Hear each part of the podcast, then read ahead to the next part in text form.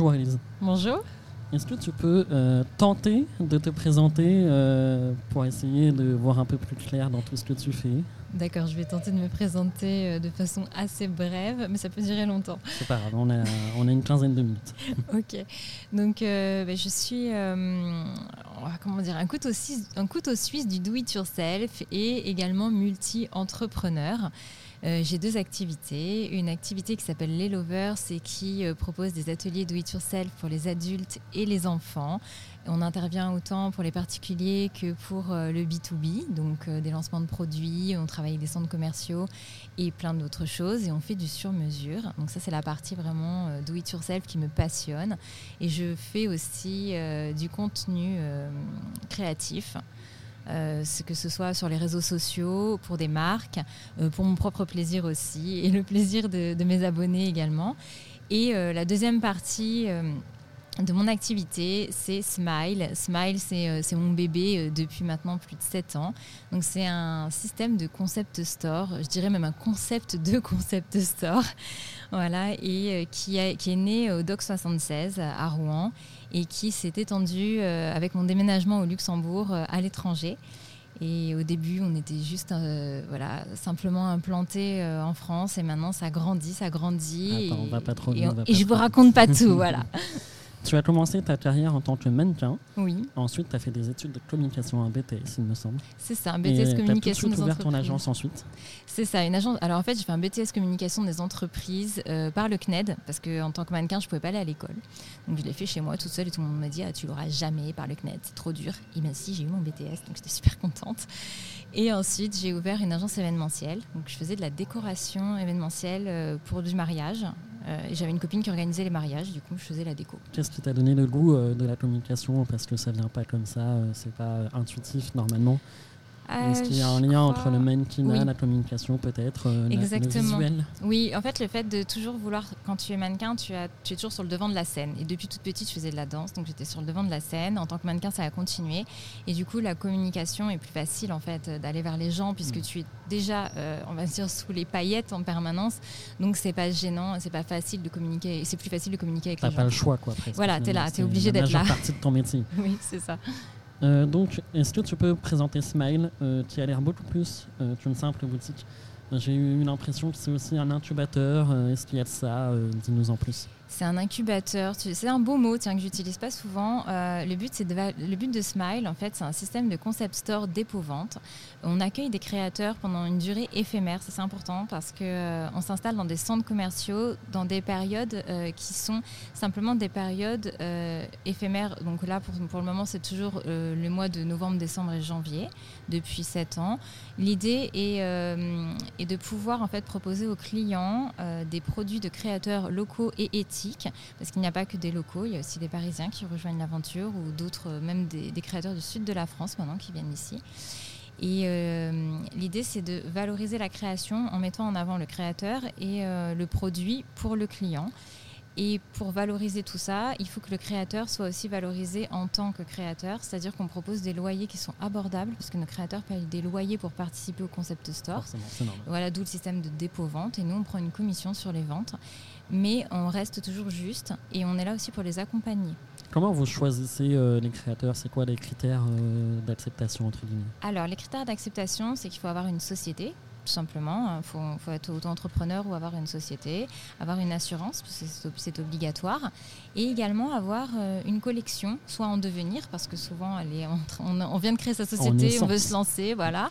On a lancé des marques, hein. il y en a qui sont arrivés, qui n'avaient rien et qui sont sortis chez Smile, euh, grandis d'ailleurs, et qui faisaient des partenariats même avec d'autres créateurs, donc c'est vraiment génial. comment on le fait tu, euh, tu as réussi à accompagner ces marques? Est-ce que c'est toi en, en, tant que communicante euh, sur Internet, etc., qui les a aidés de par ton image ou ça n'a rien à voir? C'est un, un, accompagnement vraiment euh, entrepreneuriale Ou les deux? C'est un peu les deux. Moi, j'ai été moi-même aussi créatrice parce que j'ai fait quelques petites collections capsules euh, de punch needle. C'est une technique de broderie. J'ai fait aussi. Euh, à un moment, j'ai une marque qui fabriquait des attrape-rêves lumineux et personnalisables pour les enfants. J'en parlais juste après. c'est la marque euh, Lovers. Les Lovers, c'est ça. Et donc, en fait, moi, j'ai appris moi-même. J'ai été j'ai aussi été créatrice. Donc, je sais ce que c'est être créateur. Je sais qu'on rencontre pas mal de difficultés et qu'on est souvent tout seul dans son, derrière son bureau à créer soi soi-même pendant la journée et qu'on n'a pas le temps pour tout ce qui est communication, pour tout ce qui est mise en avant produit. On ne sait pas faire du merchandising, on ne sait pas se vendre en fait. Il y a un manque de réseau autour. Oui. qui doit et donc C'est vraiment, on va dire, un cocon pour les créateurs, pour les valoriser les uns les autres. On les met tous sur un piédestal en fait. Et moi, je, suis, je, vais pouvoir les conseiller. Donc là, on a même un projet de peut-être lancer euh, ce qu'on appellerait la Smile School. Euh, pour euh, les aider sur des parties, peut-être sur une globalité hein, pour lancer leur marque, ou même sur simplement une partie d'une lacune, de quelque chose qui leur manquerait, simplement savoir calculer ses prix, ou alors ça peut être savoir bah, mettre en valeur ses produits, parce qu'il y a des créateurs, des fois, ils vont installer leur stand et on va leur dire maintenant ça va pas du tout fonctionner et on rechange, on connaît une forme de mise en scène de leur stand pour que ça soit plus agréable. À, voir pour la, clientèle, créer une forme de show finalement. Ben, en fait, nous en fait on a un concept store où on, va dire ce sont des comme un marché, c'est un peu le principe d'un marché créateur. Vous avez les stands des créateurs qui sont les uns à côté des autres, mais il faut quand même une cohérence.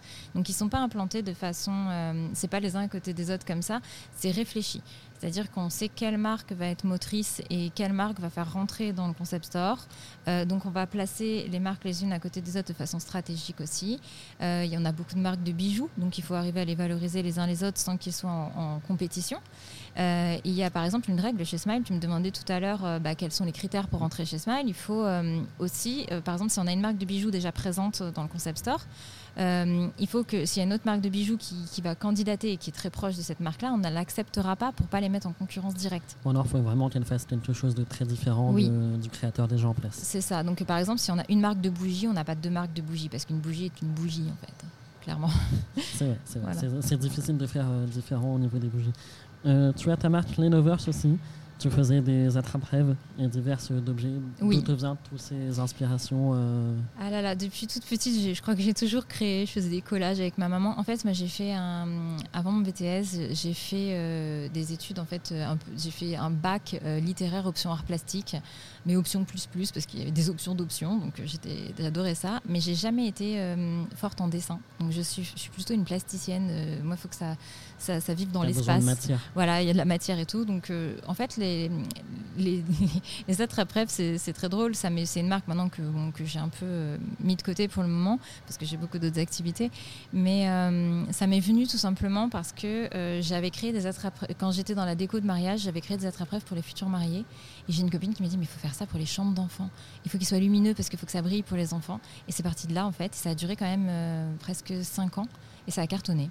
Et là, aujourd'hui, euh, tu as mis ça en stand-by Maintenant, j'ai mis ça, en stand-by. Euh Alors, les attrape-rêves, c'était une mode. Et euh, on va dire que la mode, maintenant, est un peu passée. Donc, je me suis plus consacrée sur une autre partie. En fait, après le confinement, j'ai un peu basculé sur l'écriture de livres. C'était la question. Voilà. C'est une parfaite transition. Tu as une grande passion pour la lecture. Tu es ambassadrice d'une maison d'édition, si j'ai bien tout Oui, c'est ça. Et tu as également euh, trois livres à ton actif, ou deux. C'est le cinquième qui vient de sortir. Mais en fait, il y en a un, Joseph Ficré, c'est pas en entier. Voilà. D'accord. Donc, explique-nous un petit peu, est-ce que tu peux présenter les livres que tu as créés? C'est autour du DIY, si j'ai bien compris. C'est du do it yourself. Voilà. Donc, euh, je suis ambassadrice de la maison d'édition Créa Passion. Ils avaient besoin, en fait, d'une image, euh, quelqu'un pour les représenter dans le monde du do it yourself, pour apporter de la cohésion aussi entre les autrices, voilà, créer plein de parce que souvent les auteurs sont chacun dans leur coin et ils se voient pas forcément. Donc ça c'était une volonté de la maison d'édition et en fait moi j'avais écrit mon premier livre euh, pendant le, confinement. C'était un livre sur le tissage et le macramé. Au début on m'avait proposé un livre sur les attrape-rêves et j'ai dit non en fait parce qu'il y en avait déjà. Et je ne me voyais pas faire un livre avec 10 euh, projets que d'attrape-rêve. Je ne voyais pas l'intérêt. Après, il y, a quand même euh, beaucoup de cohésion, enfin de ressemblance entre les macramés et les attrape-rêves. Oui. C'est toujours un peu la même branche finalement. Exactement. Donc euh, le tissage, les macramés, ça, ça, en découlait. Il y avait plus de choses à dire. Donc j'ai choisi ce, sujet. On a fait le premier livre mix en fait entre les deux techniques parce qu'il y avait des livres déjà sur le tissage, sur le macramé, mais pas. Et ces deux techniques en fait qui sont très proches. Et je pense que les gens se passionnent pour les deux en même temps. Donc c'était assez intéressant de travailler sur ce livre. Et puis après, j'ai proposé à mon éditeur un livre sur le.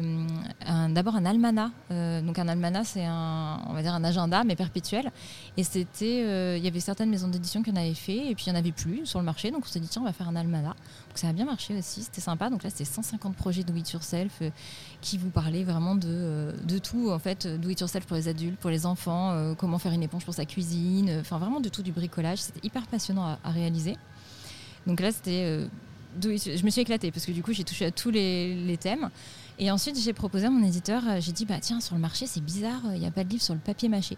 Donc si on faisait un livre sur le papier mâché, parce que je trouve que c'est quelque chose de très désuet, si on pouvait le remettre au goût du jour.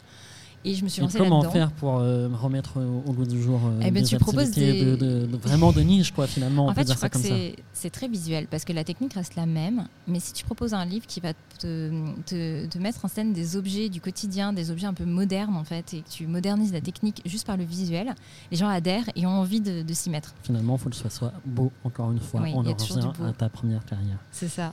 Et puis bah voilà, après là j'ai euh, j'ai participé à un livre sur euh, 24 cadeaux do it yourself. Donc on était plusieurs autrices à se réunir. Donc des projets de mes autres livres aussi étaient remis dedans et j'ai fait toute la dernière partie où j'expliquais comment emballer de façon euh, écologique euh, l'upcycling en fait, les emballages cadeaux upcycling. euh, Ça a bien marché cette année, il me semble. Oui, ça c'est une grande de- tendance. De la Donc mode. ça, j'étais assez contente aussi de travailler sur ce projet-là. Et le tout dernier, qui vient de sortir bah, d'ailleurs aujourd'hui, euh, voilà. Félicitations. Donc je suis super contente. C'est le premier livre sur une technique qui s'appelle, euh, enfin sur une matière plutôt qui s'appelle la gismonite. Donc la gismonite, c'est tout simplement euh, une matière qui est pro- très proche du béton, mélanger euh, de la poudre de gypse qui ressemble à du plâtre et une- un liquide d'acrylique et vous obtenez euh, une matière comme une pâte à gâteau euh, blanche dans laquelle vous pouvez ajouter plein de choses à l'intérieur et créer des objets du quotidien. C'est génial et ça sèche en 20 minutes. Donc c'est une vraie révolution dans le do it yourself. C'est une nouvelle tendance qui est très très forte et je suis super contente parce qu'on est la première maison d'édition à sortir le premier livre Gesmonite. Et où est-ce qu'on peut trouver tes livres? Alors tu les trouves sur le site de ma maison d'édition, bien sûr, sur Créapassion et dans toutes les bonnes librairies, même les très grosses librairies dont je ne citerai pas forcément les noms tout de suite là, mais euh, qui sont qui ont eu la bonne idée de l'acheter, mais on le trouve très très facilement. ouais. Selon toi, est-ce que les, les gens ont changé leur consommation euh, après le Covid? Alors les gens, euh, pendant le Covid, même pas après. Pendant le Covid, mais- euh, moi par exemple pour le milieu du do it yourself, mon compte Instagram il a quand même euh, énormément explosé. Plus on proposait, plus je proposais des contenus, euh, même je vois maintenant, hein, ce qu'on demande sur les réseaux sociaux, c'est vraiment les réseaux sociaux qui ont tout changé. Parce que ce que les gens veulent, c'est apprendre des choses. Ils veulent plus voir des vidéos juste pour bon, rigoler, c'est sympa deux minutes, mais après ils veulent plus voir des gens qui font des twerks ou des choses comme ça qui sont inintéressantes. Ils veulent des vidéos informatives. Et dans le do it yourself, c'est ça. Nous, on leur, on leur apprend quelque chose, on leur apprend à faire de leurs mains. Et dès que je poste euh, quelque chose d'informatif, que ce soit euh, une collab avec une marque ou que ce soit une vidéo de, mon propre, euh, de ma propre envie, en fait, je vois la différence, en fait. Les gens veulent apprendre. Tu t'es souvent décrite comme micro-influenceuse. Oui, en fait, je le suis. Je suis, je fais partie d'une agence de micro-influence au Luxembourg euh, depuis deux ans maintenant. Et euh, c'est hyper intéressant pour moi parce que c'est des challenges créatifs. Je peux travailler pour une boulangerie. Euh, on me demande de créer, là on m'a demandé de créer une, un, on m'a demandé de créer euh, quelque- un contenu créatif avec mes enfants. Donc j'avais un brief, hein. je devais montrer des choses particulières parce que c'est très encadré. Et euh, je vais mettre en avant l'histoire des bretzels au Luxembourg euh, parce que je suis expat, en fait, tout simplement. Donc, ça a un sens pour moi. Il faut toujours que ça ait un sens et que ce soit euh, reste toujours aussi créatif. Alors, c'était un petit peu institutionnel, mais ça restait quand même hyper créatif pour moi parce que je racontais une histoire. Moi, ce qui me dérangeait, c'était le terme, euh, ce que je voulais revenir euh, avec toi, le, terme influenceuse. Pour Ouais. toi, est-ce que c'est pas péjoratif et plutôt euh, valoriser le terme de créatrice de contenu? Alors, Parce que tu es peut-être un peu plus? Oui, parce que euh, je- euh, je- on va dire que je suis micro-influenceuse quand je te parle d'une boulangerie, parce qu'en final, c'est pas, euh, ça, ça peut, ça peut aller loin de, de- du do-it-yourself. Mais effectivement, je suis beaucoup plus créatrice de contenu parce que je, suis je travaille avec des marques. Je suis aussi ambassadrice au Luxembourg de Cricut, qui sont des machines de découpe. Euh, et j'ai la chance de pouvoir en parler euh, vraiment, voilà, de, de, de, recevoir des produits, de pouvoir les mettre en avant et tout. Donc ça, je trouve ça génial parce que euh, même moi, ça me fait grandir. Je découvre des nouveaux produits, ça m'inspire sur des nouveaux projets. Mais il n'y a pas de... On va dire que là, tu vois, je fais partie d'une agence de micro-influence et on va dire que la micro-influence est beaucoup beaucoup mieux vue entre guillemets Oui, maintenant que euh, la big influence et que tu vois tous les qui- toutes les dérives qu'on peut voir maintenant. Nous au Luxembourg on a vraiment pris au sérieux par les marques euh, et, euh, et- et voilà. Et effectivement oui c'est le, le mot qui peut déranger. Et d'ailleurs j'ai demandé à mon agence de micro-influence de me de plutôt me vendre entre guillemets comme une créatrice de contenu Oui, do it yourself. moins cette pression derrière euh, en étant créatrice des chiffres, parce qu'au final, tu fournis un travail visuel, Oui, et c'est plus ça que tes clients vont retenir, je pense, en te vendant de cette mais bien sûr, après, on est toujours obligé euh, d'indiquer. Tu sais que c'est un partenariat, Oui, qu'on est rémunéré, qu'on n'est pas rémunéré. Maintenant, avec les nouvelles règles, au Luxembourg, on n'a pas les mêmes, mais euh, ouais, on est obligé de le faire. Et même si on n'était pas obligé de le faire, moi, je le faisais avant par euh, mesure d'éthique. En fait, j'avais envie que les gens ils sachent. Et puis c'est aussi valorisant parce que tu dis, bah, cette personne, elle a fait un super boulot et elle a été aussi payée pour le faire. Et cette marque te fait confiance. Et voilà, et c'est aussi un, enfin moi c'est un vrai travail pour moi, quoi. C'est pas, euh, c'est pas, je, je vais pas aller promouvoir un produit si j'ai pas envie de le faire. Je vais dire, est-ce que tu acceptes tous les partenariats qui t'arrivent? Comment tu les sélectionnes? Ben, J'en ai refusé peu, j'en ai refusé quelques-uns, mais par exemple, j'ai fait un partenariat pour euh, des crèmes solaires pour Auchan. Mais je trouvais ça rigolo parce que du coup, j'ai fait un truc ultra créatif. Euh, j'ai fait une photo euh, coupée en deux sur un canapé où d'un côté, tu me vois en maillot de bain, de l'autre côté, tu me vois en, en businesswoman. Et j'ai détourné le truc en disant que bah voilà, on- c'était hyper important de préparer sa valise pour les vacances, mais ça parce que ça m'a inspiré. Si on m'avait dit tu dois euh, promouvoir un dentifrice et que j'avais pas l'idée, ça m'aurait peut-être pas. J'avais pas envie de faire un truc si ça me branche pas quoi. Alors, dernière petite question, c'est pas vraiment une petite question, c'est un vrai sujet euh, philosophique, euh, j'ai envie de te dire plutôt. Euh, la place des femmes dans l'entrepreneuriat. Est-ce que tu penses pas qu'il y a un, un gros problème là-dessus? Comment donner envie aux femmes de devenir entrepreneuses aujourd'hui? Est-ce que c'est pas un vrai sujet à développer?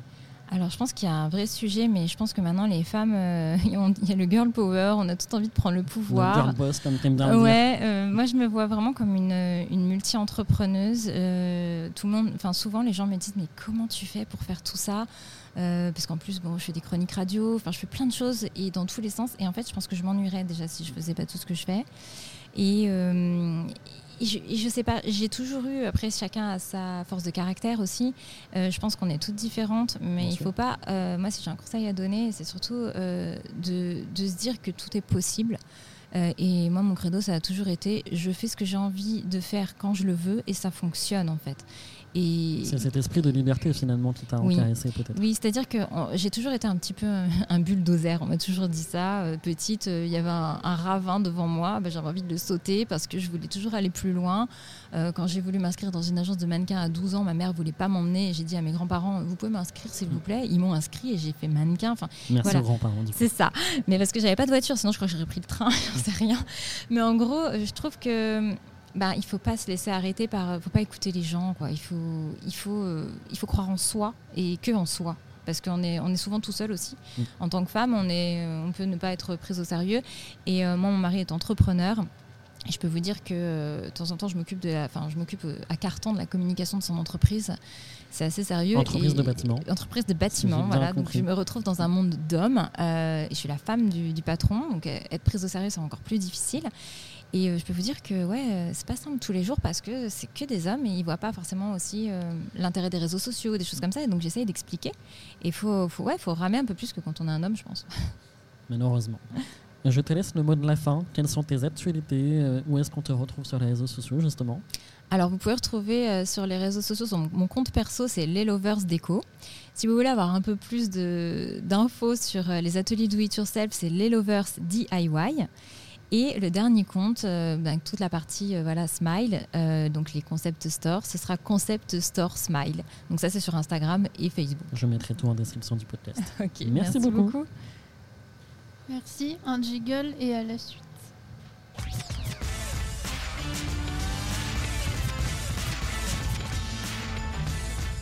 C'est pas grave. Je t'en sors.